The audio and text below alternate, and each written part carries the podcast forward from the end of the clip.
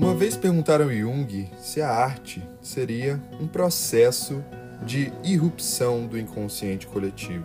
E ele responde assim: Você está no Arcast, eu sou Leonardo Torres, e hoje a gente vai falar sobre a arte, o contágio e a carta de Carl Gustav Jung. Prezado Senhor, é fora de dúvida que o inconsciente chega à superfície na arte moderna e destrói com a sua dinâmica a organização própria da consciência. Este processo é um fenômeno que pode ser observado de forma mais ou menos pronunciada em todos os tempos.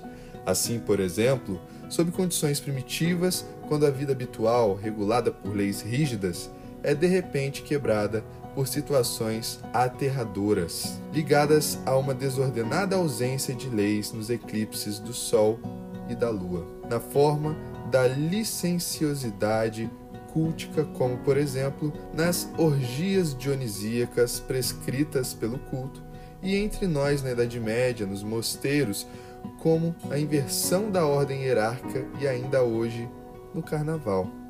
Essa quebra episódica ou costumeira da ordem deve ser vista como medidas psicohigiênicas que desafogam de tempos em tempos as forças caóticas reprimidas. Nos dias de hoje, isso acontece obviamente na mais ampla escala, porque os ordenamentos culturais reprimiram por tempos demais e com muita violência os desordenamentos primitivos. Se pudermos entender a arte prospectivamente, como eu acredito que se possa, então ela anuncia claramente o surgimento de forças dissolventes da desordem. Ela desafoga e elimina ao mesmo tempo a compulsão da ordem. O caos que vem à superfície pede novas ideias simbólicas de conjunto que abarcam e expressam não só os ordenamentos existentes até agora, mas também os conteúdos essenciais do desordenado.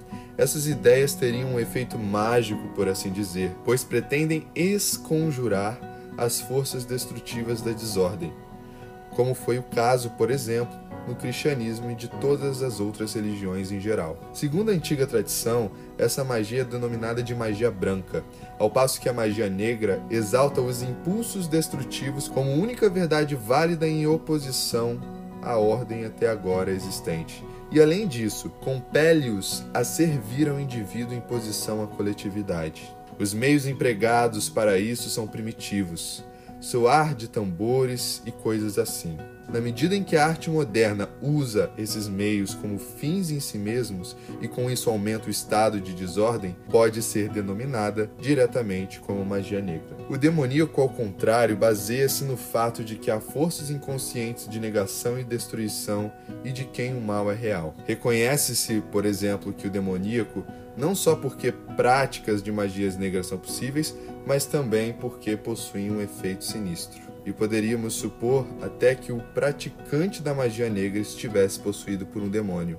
A magia de Hitler, por exemplo, consistia em dizer oportunamente o que ninguém queria expressar abertamente, porque o considerava de qualidade duvidosa ou inferior o ressentimento contra os judeus, por exemplo. O demoníaco de Hitler estava no fato de que o método era uma eficácia medonha e que ele mesmo se tornou vítima clara do demônio, que tomou posse total dele. O estudo dessas questões deveria começar naturalmente com o conhecimento completo das práticas primitivas de magia.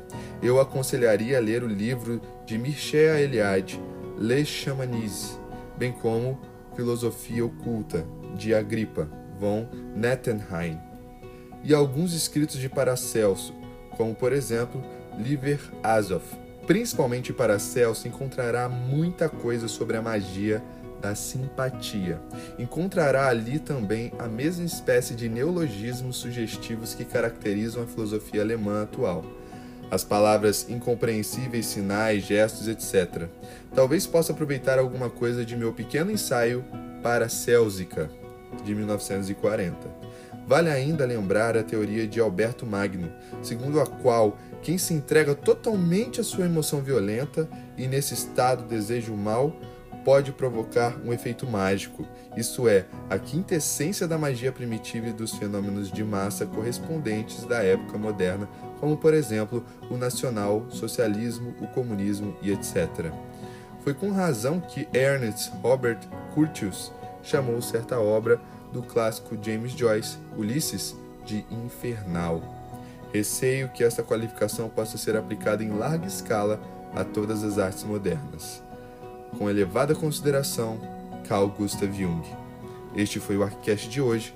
Não se esqueça de me seguir no Spotify. Um forte abraço e um beijo no coração de todos.